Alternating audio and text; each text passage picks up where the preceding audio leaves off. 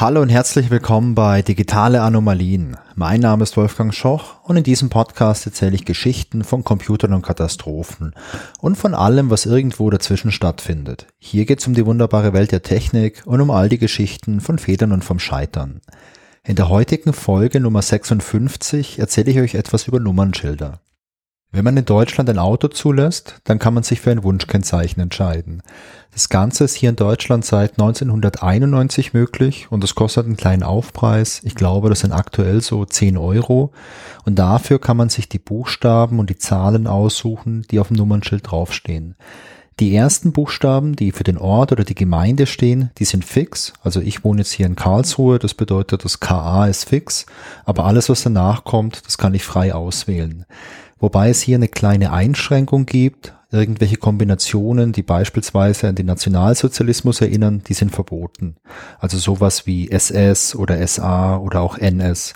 Das ist tabu, aber ansonsten kann man da relativ frei entscheiden. Voraussetzung ist natürlich, dass es diese Kombination noch nicht gibt. Klassiker sind sicherlich die Initialen vom eigenen Namen oder der Geburtstag oder natürlich lustige Wortspiele. Also wenn man in Stuttgart lebt, dann ist glaube ich ein Klassiker Stuttgart AU, also Sau oder Stuttgart EX, also Sex. Und hier in Karlsruhe sieht man häufig Autos mit dem Kennzeichen Karlsruhe RL, also Karl. Und da gibt's natürlich noch viele weitere Wortspiele und viele sind auch gar nicht so lustig. Bei ein paar muss man sicherlich auch mal schmunzeln, wenn man die sieht. In vielen anderen Ländern gibt's ebenfalls solche Wunschkennzeichen. Und es gibt eine schöne Übersicht in der Wikipedia, da habe ich mir mal durchgeschaut. Und das ist wirklich sehr erstaunlich, wie sich das von Land zu Land unterscheidet. Und ähm, ich glaube, die bekanntesten Wunschkennzeichen sind wahrscheinlich die aus den USA. Ich kenne die vor allem durchs Fernsehen, weil man da immer Autos sieht, wo irgendwie ein lustiges Kennzeichen draufsteht, irgendwie so I'm the Boss oder irgend sowas. Und in den USA ist es wirklich so, dass man da sehr, sehr frei bei der Gestaltung von so einem Wunschkennzeichen ist. Das Ganze unterscheidet sich natürlich von Bundesstaat zu Bundesstaat ein kleines bisschen, aber generell ist der Text frei wählbar, sofern er noch nicht vergeben ist.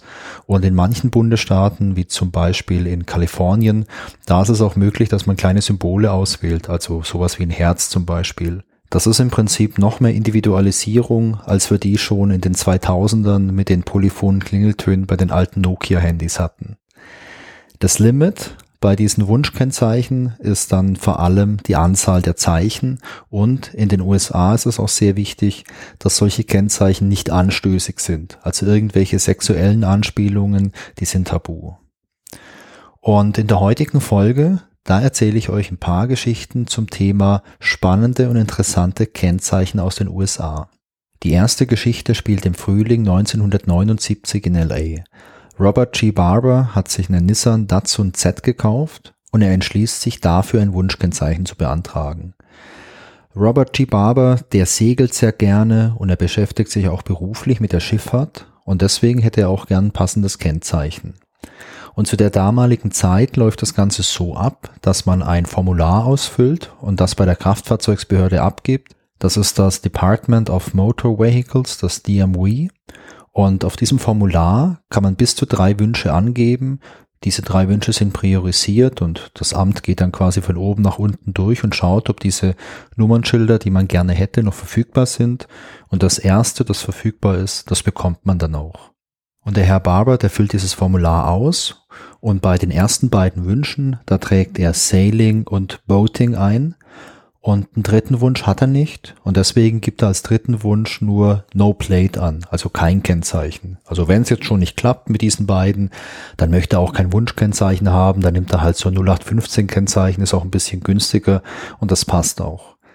Sailing und Boating sind damals leider schon vergeben und beim DMV, da denkt man jetzt, hey, der gute Mann hat ja noch einen dritten Wunsch angegeben. Der ist vielleicht ein bisschen kurios, aber hey, das ist ein Amt und da hält man sich einfach an die Angaben und Wünsche des Bürgers und deswegen bekommt dann der Herr Barber seine Wunschkennzeichen zugestellt und auf denen steht No Plate. Er ärgert sich erstmal, weil das Amt anscheinend nicht verstanden hat, was er eigentlich gemeint hatte, aber dann entschließt er sich, diese Nummernschilder doch zu behalten, denn die sind originell, sowas hat niemand. Er montiert die und er fährt mit seinem Auto rum Und ungefähr einen Monat später bekommt er eine gerichtliche Mahnung aus San Francisco, da er anscheinend einen Strafzettel wegen Falschparkens nicht bezahlt hat und dieser Strafzettel jetzt überfällig ist. Das einzigste Problem daran, er ist sich ganz, ganz sicher, dass er mit seinem Auto noch nie in San Francisco war. Es muss sich also um ein anderes Auto handeln. Er greift zum Telefon und ruft in San Francisco an und lässt sich dann erstmal dieses Auto beschreiben, das auf dem Strafzettel vermerkt ist.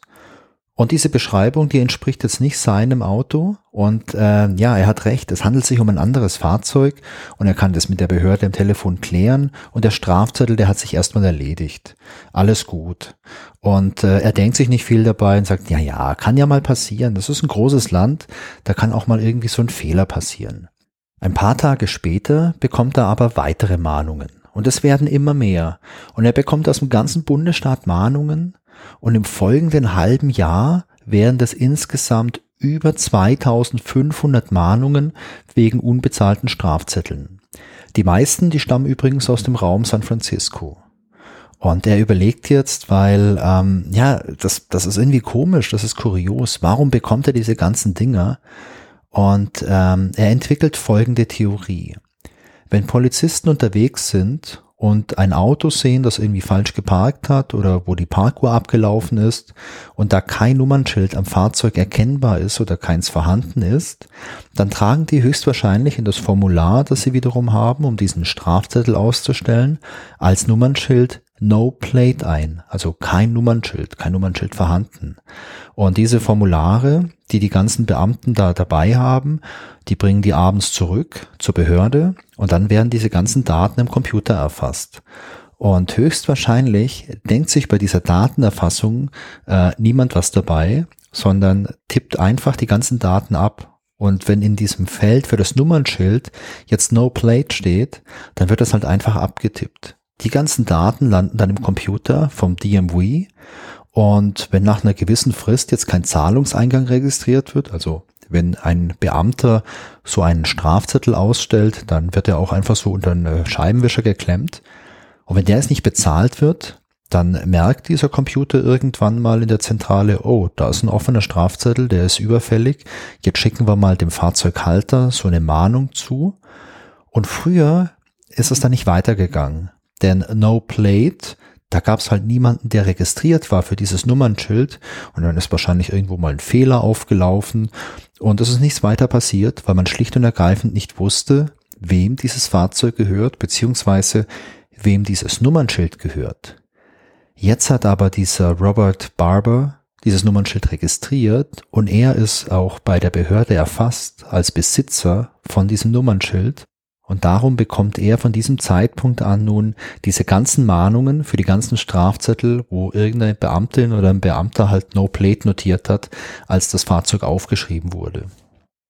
Robert Barber, der wendet sich jetzt erstmal ans DMW und er schreibt ihn zwei, dreimal und bekommt als Antwort nur, ja, ähm, am besten besorgt er sich neue Nummernschilder, denn damit wäre das Problem für ihn sofort gelöst.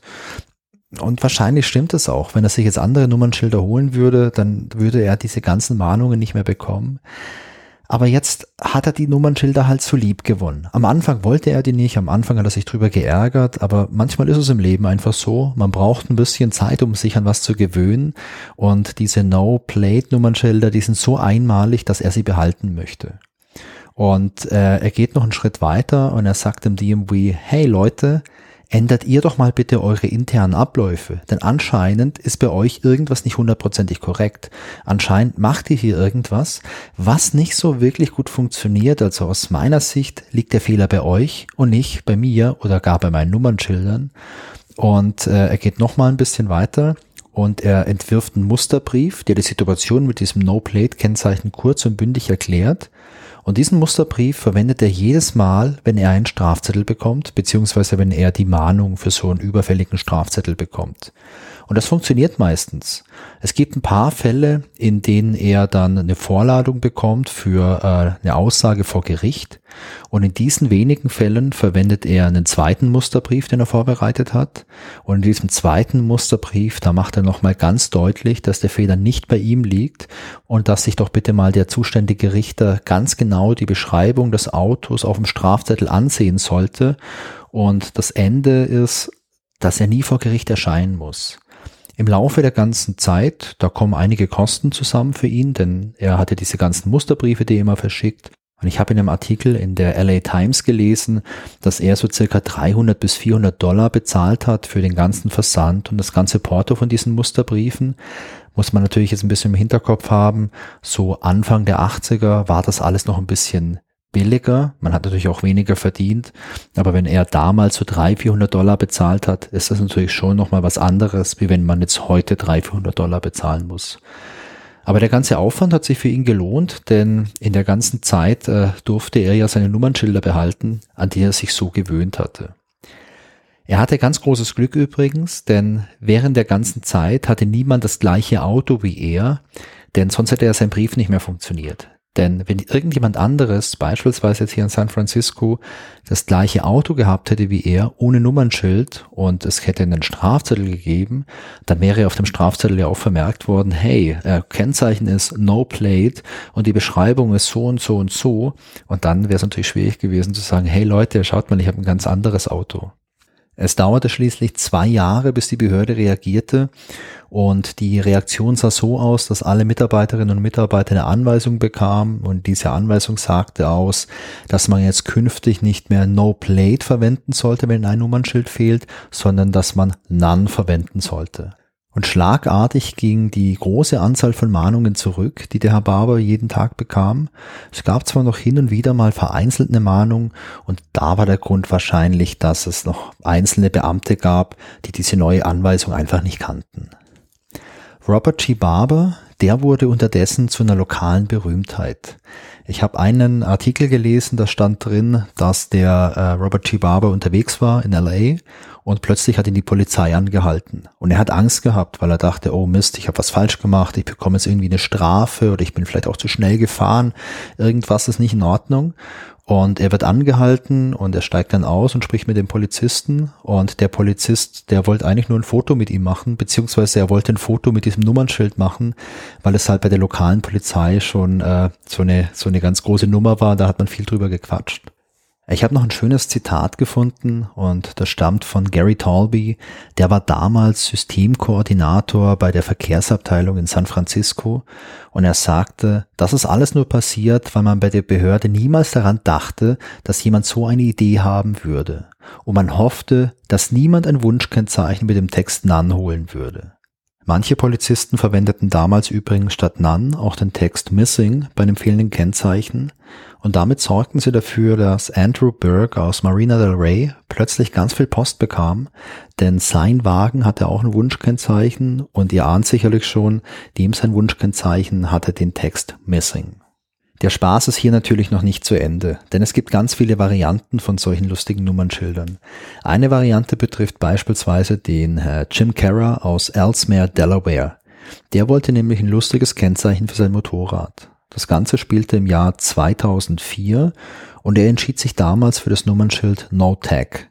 Das Nummernschild kommt bei ihm zeitgleich mit einer ganzen Wagenladung an Mahnungen an. Denn anscheinend wurde in Delaware oftmals No Tag verwendet, wenn bei einem Strafzettel kein Nummernschild vorhanden war. Und da sieht man auch so diese kleinen, aber feinen regionalen Unterschiede. Kalifornien eher No Plate, Delaware jetzt eher No Tag. Und der Rest der Geschichte, der ist sehr ähnlich zur Geschichte von Robert G. Barber.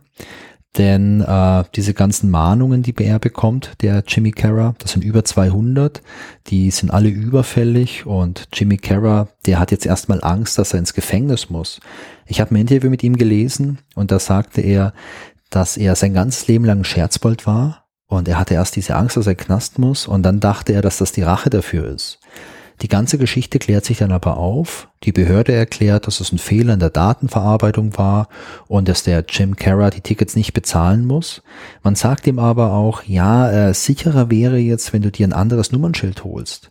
Und er will das aber nicht, denn er sagt, hey, mein No-Tag-Schild ist einmalig und das ist so cool, das möchte ich auf gar keinen Fall mehr hergeben. Und auch hier ist eine Parallele zum Fall mit dem No-Plate-Nummernschild. Und wenn man mal ein bisschen im Internet schaut, dann findet man relativ viele Fälle aus allen Ecken der USA, die ähnlich sind. Es gibt beispielsweise einen Fall aus Florida aus dem Jahr 2012. Da werden Mahnungen zu äh, irgendwelchen Verkehrsvergehen verschickt, die vor der Produktion des Autos begangen wurden. Und ähnliche Fälle gibt es auch noch mit anderen Nummernschildern. Also ich habe einen Fall gesehen, da ging es um ein Nummernschild mit dem Text Void, also auf Deutsch ungültig. Dann gibt's noch das Nummernschild Unknown, also unbekannt. Kann man sich auch sehr gut vorstellen, dass das vielleicht jemand äh, auf so einen Strafzettel einträgt, wenn jetzt das Nummernschild vielleicht nicht lesbar ist oder so und äh, vor allem so No Plate, No Tag und irgendwelche Varianten. Missing hatte ich ja schon erwähnt. Da gibt's relativ viele Fälle und soweit ich das gesehen habe, haben die sich am Ende auch immer wieder aufgeklärt. Es war immer ein bisschen Stress für die Leute, die betroffen waren, aber im Nachgang waren die Leute immer so begeistert von ihrem einmaligen Nummernschild, dass sie das auf gar keinen Fall hergeben wollten. Ein weiterer Fall, den ich ganz interessant finde, der spielt in Birmingham, Alabama und da galt bei der Polizei die folgende Regel. Wenn man ein Fahrzeug ohne Kennzeichen entdeckt, dann wurde im Strafzettel als Kennzeichen siebenmal das X eingetragen. Und das klingt jetzt eigentlich sicher. Da kann ja keine Verwechslung irgendwie stattfinden. Fehler sind im Prinzip unmöglich. In Alabama wohnte damals aber auch Scotty Robertson, der unter seinen Freunden besser bekannt war als Racer X. Und Racer X beantragte ein Wunschkennzeichen für sein neues Auto. Und da seine Lieblingszahl die 7 war, wählte er natürlich, na klar, 7 mal das X als Kennzeichen und, oh Wunder, dieses neue Wunschkennzeichen war noch frei. In seinem ersten Jahr mit dem neuen Kennzeichen bekam Racer X jetzt Mahnungen für Strafzettel in Höhe von über 19.000 Dollar und die stammten alle aus Birmingham. Und zwar, ähm, obwohl er in seiner ganzen Zeit nur einmal dort war. Der konnte das auch aufklären. Der fand natürlich sein Kennzeichen auch ziemlich cool. Und möglicherweise gibt's heute in Alabama immer noch jemanden, der mit so einem Kennzeichen rumfährt. Ein letzter ziemlich ähnlicher Fall, der stammt auch aus Kalifornien aus dem Jahr 2004. Und damals möchte Nick Voltier, der frisch nach Kalifornien gezogen ist, ähm, ein Wunschkennzeichen für sein Auto.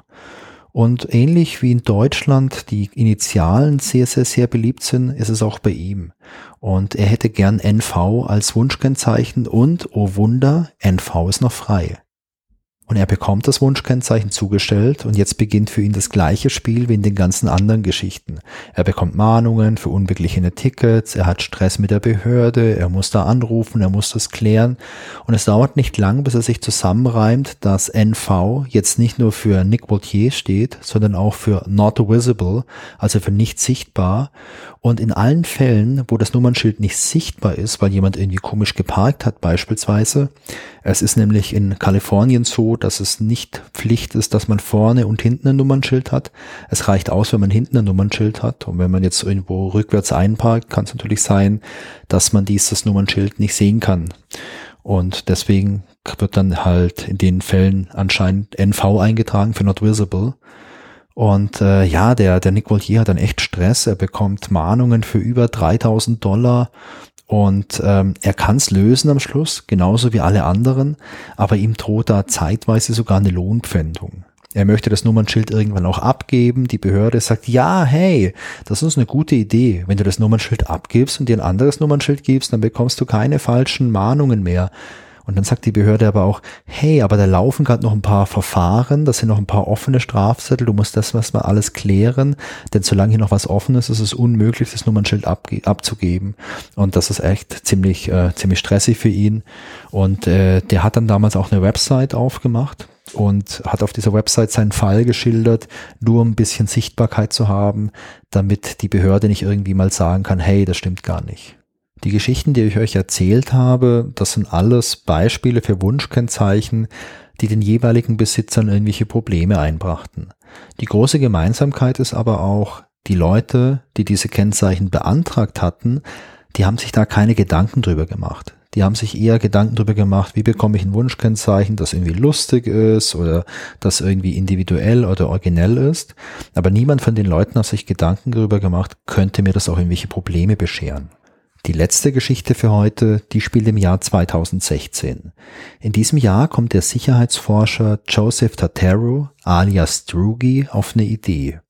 Er möchte sich nämlich ein Nummernschild mit dem Text Null beantragen. Null, das ist in der Informatik ein sogenannter Nullwert. Das bedeutet, dass an einer Stelle, wo Null steht, der richtige Wert noch fehlt. Und um das ein bisschen zu verdeutlichen, wenn man jetzt beispielsweise ähm, in einem Programm irgendwas mit Zahlen macht, also man misst eine Temperatur, dann kann es natürlich sein, diese Temperatur, das sind 0 Grad, aber 0 Grad ist ja schon auch ein gemessener Wert. Der Temperaturwert 0 Grad unterscheidet sich ja von minus einem Grad oder er unterscheidet sich von plus einem Grad. Wenn ich jetzt aber noch gar keine Messung vorgenommen habe und das Programm frage, was für eine Temperatur hat's, dann möchte ich ja jetzt keine Zahl angezeigt bekommen, sondern vielleicht irgendwie eine Information, hey, es wurde noch nichts gemessen oder ich mhm. bekomme vielleicht so ein kleines Minus angezeigt, das mir als Mensch zeigt, da fehlt noch was. Und in der Logik eines Programmes könnte man jetzt hier beispielsweise mit diesem Null-Wert arbeiten, der einfach sagt, hey, hier gibt's einfach nichts. Und sobald ich einen richtigen Wert habe, den ich gemessen habe, den der User eingegeben hat, dann ersetze ich eben Null durch diesen definitiven Wert. In manchen Programmiersprachen verwendet man dann auch andere Bezeichnungen. Beispielsweise in Python nimmt man die Bezeichnung nil, also NIL, gibt es ein paar Varianten, aber das Prinzip ist überall das gleiche. Und die Idee von Drugi ist jetzt, hey, ähm, wenn ich null irgendwie jetzt die Datenbank einschleusen kann von der Verkehrsbehörde, dann müsste das ja im besten Fall dazu führen, dass ich unsichtbar werde mit meinem Nummernschild und irgendwelche Strafzettel niemals bei mir ankommen. Außerdem möchte er halt überprüfen, ob die Systeme von der Behörde so sicher sind und so robust sind, dass so ein spezieller, außergewöhnlicher Wert wie Null keine Probleme macht. Und äh, zunächst ist er erstmal überrascht, dass die Registrierung überhaupt funktioniert. Der macht es online, er bekommt sein Nummernschild und äh, ja, es funktioniert alles. Das erste Problem, das taucht im Jahr darauf auf, im Jahr 2017, denn da möchte er dieses Nummernschild online verlängern. Das ist anscheinend so in den USA, dass man solche Nummernschilder immer mal verlängern muss, kostet wahrscheinlich auch eine Gebühr. Und als er in dem Online-Formular dann seine Daten eingibt und unter anderem auch den äh, Text oder den Wert seines Nummernschilds, also null, gibt es erstmal eine Fehlermeldung. Das wird erstmal nicht akzeptiert. Er schafft es dann aber doch noch, dieses Ding erfolgreich zu verlängern. Und ein weiteres Jahr später, also im Jahr 2018, bekommt er schließlich einen Strafzettel beziehungsweise eine Mahnung für seinen unbezahlten Strafzettel. Und das bezahlt er dann auch direkt. Also das ist in Ordnung, das ist sein Strafzettel, der wird bezahlt. Aber dann geht's so richtig los. Denn nachdem er diesen ersten Strafzettel bezahlt hat, bekommt er Unmengen von Mahnungen für Strafzettel, die ihn eigentlich gar nicht betreffen. Manche Strafzettel, die stammen aus dem Jahr 2014, also aus einem Jahr, das äh, quasi weiter zurückliegt, als er das Nummernschild überhaupt besitzt. Und die ganzen Forderungen, die an ihn herangetragen werden, die äh, summieren sich dann schnell auf über 12.000 Dollar. Diese ganzen Forderungen, die stammen jetzt vom Citation Processing Center. Das ist eine Art Inkasso-Unternehmen, das für verschiedene Behörden und Gemeinden solche offenen Forderungen eintreibt. Und die Vermutung ist jetzt, als der erste Strafzettel bezahlt wurde, wurden anscheinend alle weiteren, für die kein Nummernschild erfasst worden war, die also in der Datenbank null waren, weil halt nichts vorhanden war, die wurden danach wohl irgendwie mit dem Auto von Drugi verknüpft und äh, deswegen wurden die ihm halt alle zugestellt, waren natürlich alle überfällig. Der Drugi, der wendet sich erstmal ans Inkasso-Unternehmen und sagt, hey Leute, hier ist ein kleines Problem, schaut mal, ich verstehe, äh, dass hier was nicht funktionieren kann, schaut doch mal bitte hier, ich habe Null als Nummernschild, wahrscheinlich liegt's daran. Das Inkassounternehmen reagiert allerdings nicht auf die entsprechende Beschwerde und laut Drugi werden nach seiner Beschwerde die ganzen Einträge in der Datenbank vom Inkassounternehmen entsprechend angepasst, sodass überall sein Fahrzeugmodell hinterlegt ist. Und das ist natürlich jetzt problematisch, denn wenn das Inkassounternehmen sagt, hey, guck mal Drugi, das ist A, dein Nummernschild und B steht hier überall, dass es dein Fahrzeugmodell mit deiner Farbe ist, dann ist das schon mal ein richtig starkes Argument vom Inkassounternehmen. Der Drugi bekommt langsam echt ein bisschen Angst und was er dann tut, ist, er twittert, macht einen öffentlichen Aufruf auf Twitter und äh, spricht da auch öffentlich die Verkehrsbehörde an. Und es gibt noch einen Artikel über ihn im Wired Magazine. Und das hilft ihm dann, dass die ganzen Schulden quasi annulliert werden, die er bekommen hat. Und die ganzen Einträge bei diesem Inkasso-Unternehmen, die werden auch nach der Veröffentlichung von dem Artikel über ihn zufällig alle gelöscht. Und äh, was ist am Schluss mit dem Nummernschild? Ja, da möchte er nicht drauf verzichten. Das möchte er auf jeden Fall behalten, weil es ja schon ziemlich cool ist. Was ist das Fazit von der Geschichte? Also ich würde sagen, die eindeutige Message ist, ähm, Menschen trennen sich nicht gerne von außergewöhnlichen Nummernschildern. Das ist mein großes Takeaway aus den ganzen Geschichten. Und das zweite große Takeaway für mich ist, ich finde es krass, dass die erste Geschichte über 40 Jahre alt ist und das Problem, was hier beschrieben wurde, anscheinend immer noch existent ist. Das finde ich ziemlich cool und auch ziemlich erschreckend. Und bei den ganzen Geschichten, da dachte ich die ganze Zeit immer dran, die Definition und die Verwendung, also die Semantik von Daten, die muss klar definiert sein, um Missinterpretationen zu vermeiden. Denn wenn wir uns die ganzen Geschichten anschauen, da hatten wir ein Nummernschildfeld und ich würde es davon ausgehen, das ist ein Feld für Nummernschild, da trage ich das Nummernschild ein. Andere Leute gehen davon aus, ich trage das Nummernschild ein oder ich trage ein, warum ich kein Nummernschild eintragen kann. Also beispielsweise No Plate, es gibt keins oder No Tag, es gibt keins. Es gibt sicherlich noch weitere Leute, die gehen vielleicht davon aus, ja, wenn es kein Nummernschild am Fahrzeug vorhanden ist, dann trage ich gar nichts ein. Ich lasse das Feld einfach leer. Ist ja easy. Entweder Nummernschild oder wenn es keines gibt, trage ich nichts ein. Und da wird schon wieder klar, wenn Menschen jetzt anfangen zu interpretieren, sind diese Interpretationen halt unterschiedlich. Aber damit alles gut funktioniert in so einem System, also damit auch viele Menschen gemeinsam kommunizieren können und auch sicher sind, dass alle das Gleiche meinen, ist es wichtig, genau zu definieren, wie ein Format von solchen Daten aussieht und wie die Semantik aussieht, also die Bedeutung. Und bei so einem Nummernschildfeld, da fallen mir noch andere Sachen ein, die man definieren könnte äh, oder sollte. Wie lang darf denn der Text sein von so einem Nummernschild? Welche Zeichen dürfen beispielsweise verwendet werden? Wenn das Nummernschild fehlt oder das Nummernschild defekt ist oder das Nummernschild ungültig ist, ist es wichtig, dass man das explizit irgendwie mitteilt. Also ist es wichtig, dass es hier eine Checkbox gibt, die ich anhake, wo ich drauf klicken kann. Hey, ich sage hier ganz bestimmt, es gibt keins. Also dann ist es wirklich so definitiv oder hey, ich lasse das Feld einfach frei. Wobei, wenn ich das Feld einfach frei lasse, könnte es ja auch bedeuten, ich habe es vergessen einzutragen. Es ist nicht so explizit. Also das sind so spannende Fragen, die ich jetzt in meinem Kopf hatte. Und ich glaube, wenn man sich jetzt daran macht, so ein System zu entwickeln, sind das auch super, super spannende Fragen, die man sich stellen sollte. Und zwar nicht nur, wenn es jetzt darum geht, ein System zu entwickeln, wo man irgendwas mit Kennzeichen macht. Das ist auch in anderen Bereichen sehr wichtig. Beispielsweise, wenn man jetzt irgendwelche Finanztransaktionen durchführt und man im Rahmen von diesen Transaktionen Beträge von einem Konto auf ein anderes bucht.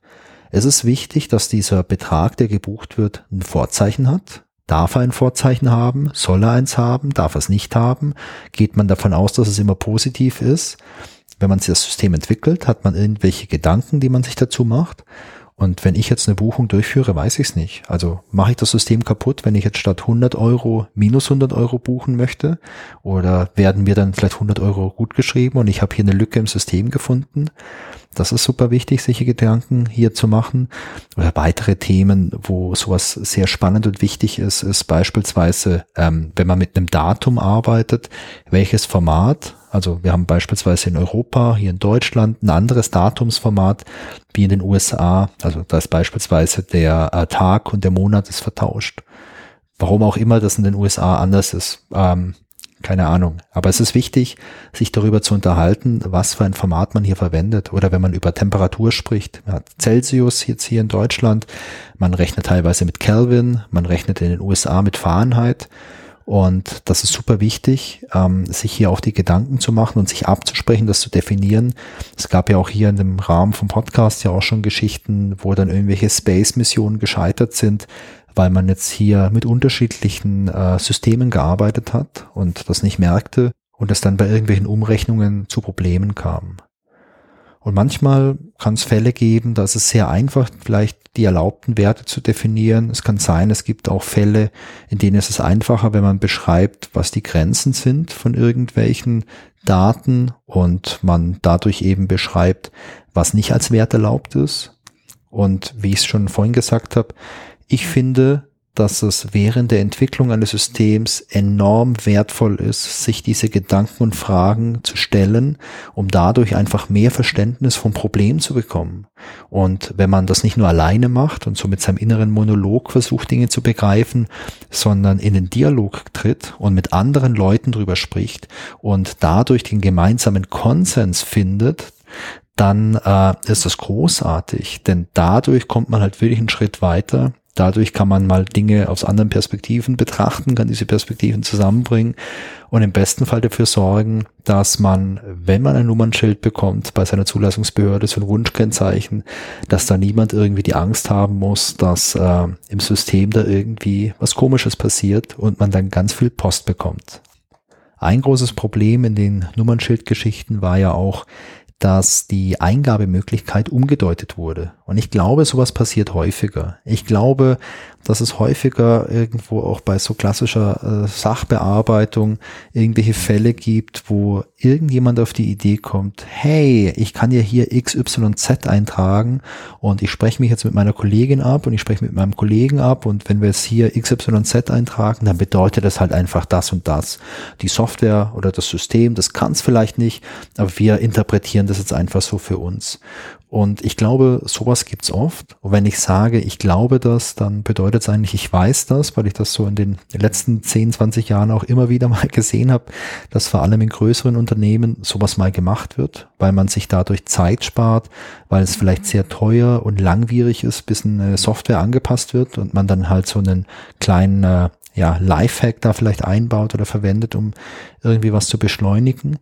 Und oftmals geht sowas auch sehr, sehr lange gut, wie in diesem Fall. Aber man hat halt auch immer die Gefahr, wenn was sehr, sehr, sehr lange gut geht, dann kann auch eine kleine Veränderung dazu führen, dass einem sehr viel auf die Füße fällt.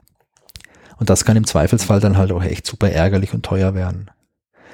In dem Fall hier, da sehe ich übrigens die Verantwortung nicht bei den Beamten, die jetzt irgendwie No Plate oder irgendwas anderes eingegeben haben oder die Leute da aus Alabama, die gesagt haben, hey, wir sind besonders clever, wir tragen siebenmal das X ein, das ist sicher, das kann kein Tippfehler dann sein.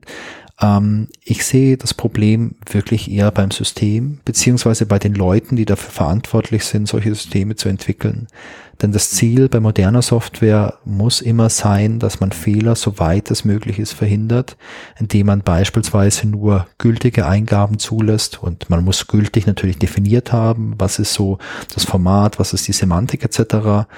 Und ich sehe hier auch ähm, die Notwendigkeit, dass man Benutzer und Benutzerinnen einfach unterstützt, indem so eine Benutzeroberfläche entsprechend gestaltet ist. Es jetzt beispielsweise in diesem Fall so eine Checkbox gibt, wo ich anhaken kann, kein Nummernschild und dann auch explizit die Information dann eingespeist wird, dass es sowas nicht gibt. Last but not least, ich fand die Geschichten unterhaltsam, wobei man nicht vergessen darf, dass für viele der betroffenen Personen die Geschichten in dem Moment sicherlich alles andere als unterhaltsam waren. Denn wenn man plötzlich Mahnungen für viele tausend Dollar im Briefkasten hat, dann ist einem wahrscheinlich nicht direkt nach Lachen zumute, aber soweit ich das jetzt gesehen habe, sind die Geschichten für alle betroffenen Leute gut ausgegangen und viele konnten am Schluss auch drüber lachen. Und viele haben durch diese aufregende Zeit natürlich auch ihr Wunschkennzeichen so richtig lieben gelernt. Und ähm, insofern, ja, insofern war es eine lustige Geschichte. Ich bin gespannt, ob man auch in der Zukunft noch von ähnlichen Stories hört. Also ich werde da mal die Augen aufhalten. Wenn ihr ähnliche Geschichten kennt, vielleicht auch aus dem deutschsprachigen Raum, dann meldet euch sehr gerne. Das würde mich interessieren. denn bei meinen Recherchen habe ich jetzt nur Geschichten aus den USA entdeckt, wo solche Sachen vorgekommen sind. Vielleicht hatten die oder haben die in den USA da auch eine ziemlich schlecht entwickelte Software, um diese ganzen Sachen zu verwalten. Das war die Folge Nummer 56 von den digitalen Anomalien. Ich hoffe, es hat euch wieder Spaß gemacht. Ich freue mich, wenn ihr auch bei der nächsten Folge wieder mit dabei seid. Genauso freue ich mich aber auch über euer Feedback. Sehr gerne per E-Mail an feedback at digitaleanomalien.de oder als Kommentar zur Folge auf digitaleanomalien.de. Und wenn ihr Lust habt, dann folgt mir doch auch auf Instagram, Mastodon oder Twitter. Außerdem gibt's noch einen Discord-Server, auf dem wir über die Themen aus dem Podcast und sonstige Kuriositäten diskutieren können. Ihr findet die ganzen Links in den Show Notes und auf digitaleanomalien.de. Und last but not least, ich würde mich sehr freuen, wenn ihr den Podcast weiterempfehlt oder mir eine Sternebewertung bei Apple Podcast oder Spotify gebt. Das hilft mir, neue Leute zu erreichen und ganz toll wäre natürlich so ein kleiner Bewertungstext bei Apple Podcast. Danke fürs Zuhören und bis bald. Tschüss.